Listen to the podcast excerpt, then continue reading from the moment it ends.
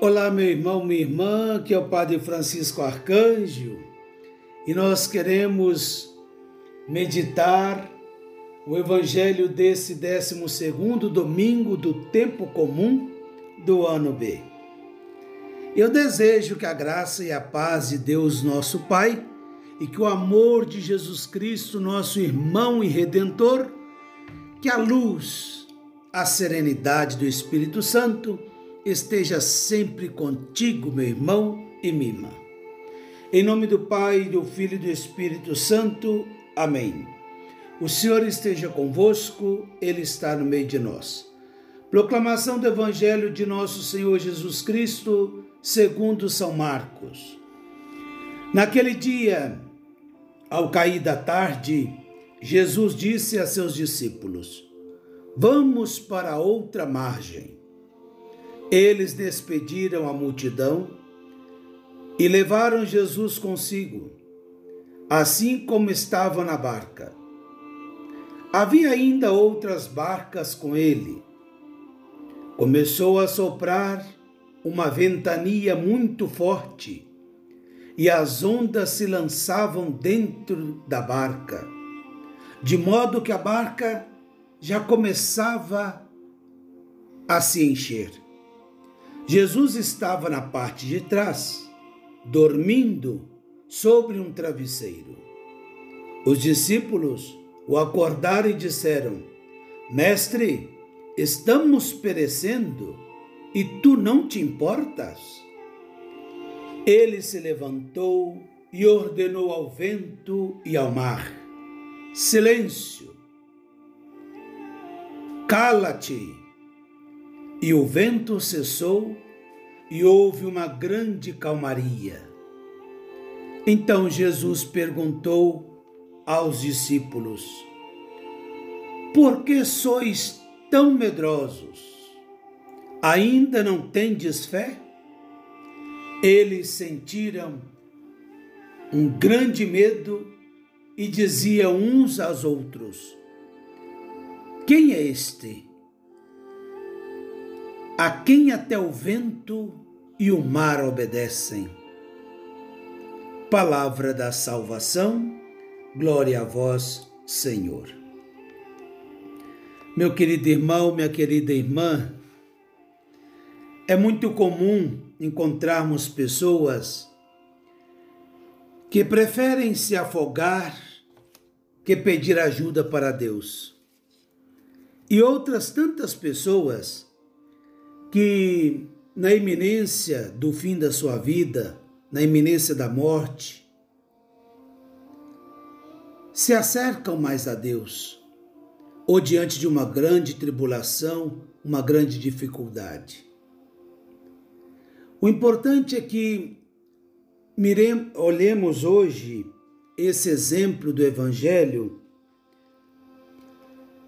que nós vemos aí uma barca e aí estão os discípulos e Jesus que chama para ir para outra margem.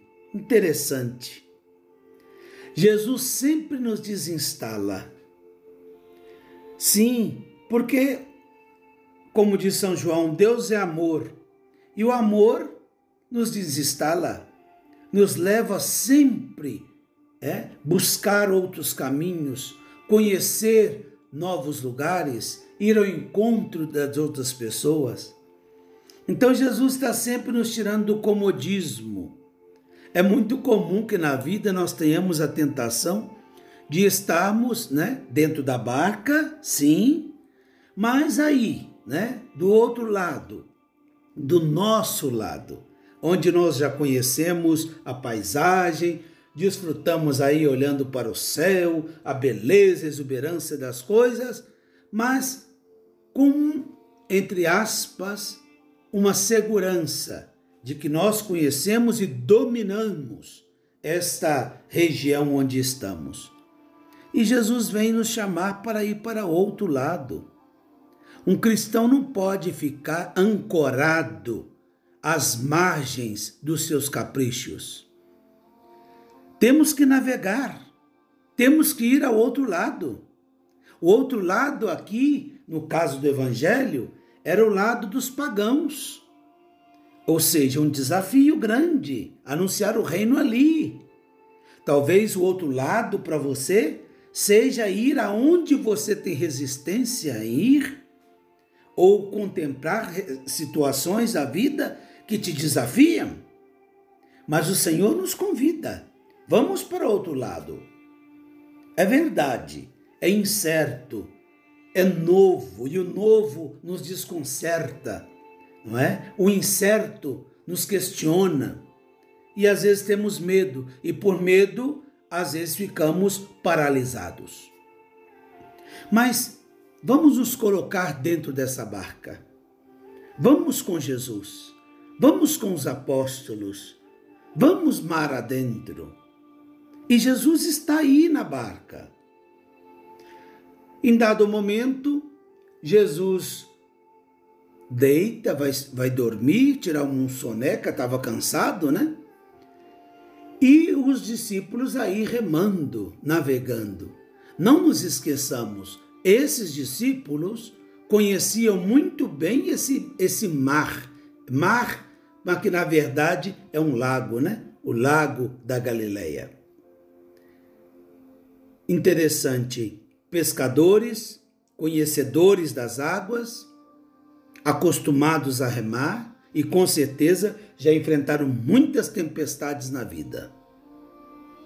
Assim como eu, como você, que às vezes somos questionados, às vezes ficamos sem respostas, às vezes temos dificuldade de encontrar soluções para situações que nós já estávamos acostumados, mas que de repente veio uma tempestade, um vendaval e nos deixas assim, né?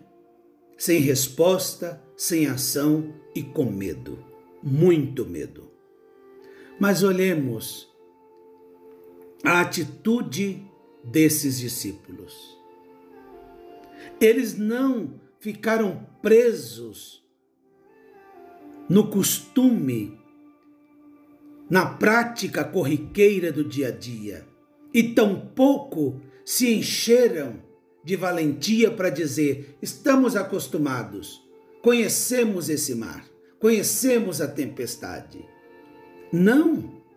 Eles não tiveram medo de expressar a sua humanidade, o seu medo, o seu pavor diante daquela barca que estava ali quase que perdida entre as águas no meio de uma tempestade. E muitas vezes nós queremos ser o super-homem, a Mulher Maravilha. Muitas vezes não reconhecemos nossas fragilidades. Queremos impor, talvez pela valentia, às vezes até pela arrogância, às vezes até mesmo pela falta de educação, para não transparecer a nossa fragilidade. Que idiotice! É reconhecendo nossos limites que nós seremos fortes, meus irmãos é reconhecendo nosso cansaço, nossa limitação, nossos erros, que nós vamos crescer. E olha o que esses discípulos fazem. Eles começam a ficar com muito medo. Eles olham Jesus a dormir no sono solto.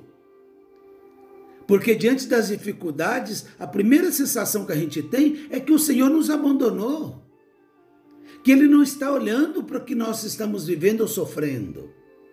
Nesse tempo de pandemia, tem muita gente que diz isso. Parece que Deus esqueceu da humanidade e virou as costas. Será que não está vendo que a gente está pelejando aqui? Mas Ele aí está, não é? Ele aí está.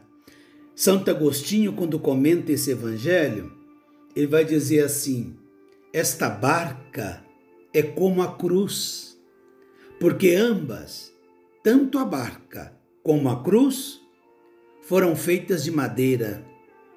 E tanto na barca como na cruz, aí está o Senhor, dormindo. Mas aí Ele está. E aonde Ele está, há vida, tem vida. Porque se morreu na cruz, foi para nos dar a vida. Que coisa linda! E muitas vezes a gente esquece disso, né? Ele está aí. Então os discípulos vão perguntar: Senhor, o senhor dormes? Nós estamos aqui padecendo, parece que o senhor não se importa. Que bonito. A pergunta, o grito, o choro dos discípulos. O Senhor acolhe para dizer para você que está cansado de pedir e não quer mais pedir, para você que está cansado de rezar e diz que não vai mais rezar. Esse evangelho é para dizer: grite, reze, fale com Deus, porque Ele ouve aquele infeliz que grita por Ele. E o Senhor se levanta. Se levanta o Senhor da história, aquele que é capaz de acalmar os mares, os ventos, as tempestades, aquele que é capaz de nos dar a calmaria, a paz que nós tanto necessitamos. Se tua casa está em tempestade, se há confusões na sua vida, no seu trabalho, a sua fé está sendo questionada, provada, você anda, você anda desesperado, perdido, sem alento, grite aonde quer que esteja pelo Senhor da vida. E ele não será indiferente ao seu grito. E ele manda, o mar se acalma, cala, os ventos se calam e vem a tranquilidade. Oh, meu irmão, minha irmã, vamos deixar um pouco de lado a autossuficiência essa autossuficiência que nos foi vendida com propostas indecentes pelo pensamento moderno e que nós caímos na conta que não somos autossuficientes. Mesmo quem acreditava que era, agora diante dessa pandemia vê que não é, que depende uns dos outros e todos juntos na mesma barca, atravessando a mesma tempestade. É verdade, Alguns estão na proa do barco, outros na frente, na linha de frente, outros estão atrás e outros estão dependurados nessa barca. Mas o Senhor está conosco. Ele está conosco e prometeu estar até o último instante, a consumação dos tempos. Então, meus irmãos e irmãs, aproveitemos as tempestades. Murmurar reclamar, resmungar, blasfemar não ajuda em nada. Dificuldades devem ser enfrentadas de frente, com o coração aberto e cheio de fé.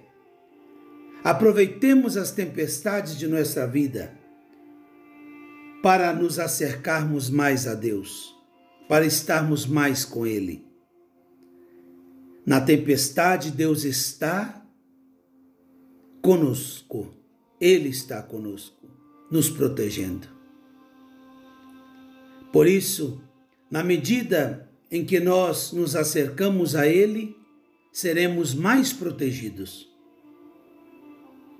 Porém, se nós guardarmos distância dele, revoltarmos, não é? Distanciarmos, é aí então que nós afogaremos sem remédio. O Senhor continua na nossa barca, na barca da nossa vida e também na barca da igreja, porque é essa dimensão do Evangelho que está falando da própria igreja, não é? Então Ele está conosco nessa grande travessia da vida. Por isso, ainda que pareça que ele está dormindo, ele está conosco. E certamente ele não vai fazer o que corresponde a cada um de nós. O que eu tenho que fazer, sou eu que tenho que fazer. O que você tem que fazer, é ele que tem, você que tem que fazer. Ele não vai fazer aquilo que nos toca, mas ele faz aquilo que nos extrapola o sobrenatural, Ele é capaz de fazer. Façamos o que está ao nosso alcance, com nossa pequenez. na certeza que Ele está conosco. E se nos faltar a força necessária, Ele fará por nós. Que desça sobre todos vós a bênção de Deus Todo-Poderoso, Pai, Filho e Espírito Santo. Amém. Um abraço carinhoso, fique com Deus, continue rezando por mim e eu rezo por você, pois estamos na mesma barca do Senhor. E vamos com Ele e de mãos dadas chegar ao outro lado, ao porto seguro que o Senhor está nos conduzindo. Fique com Deus e até o próximo encontro, se Deus quiser.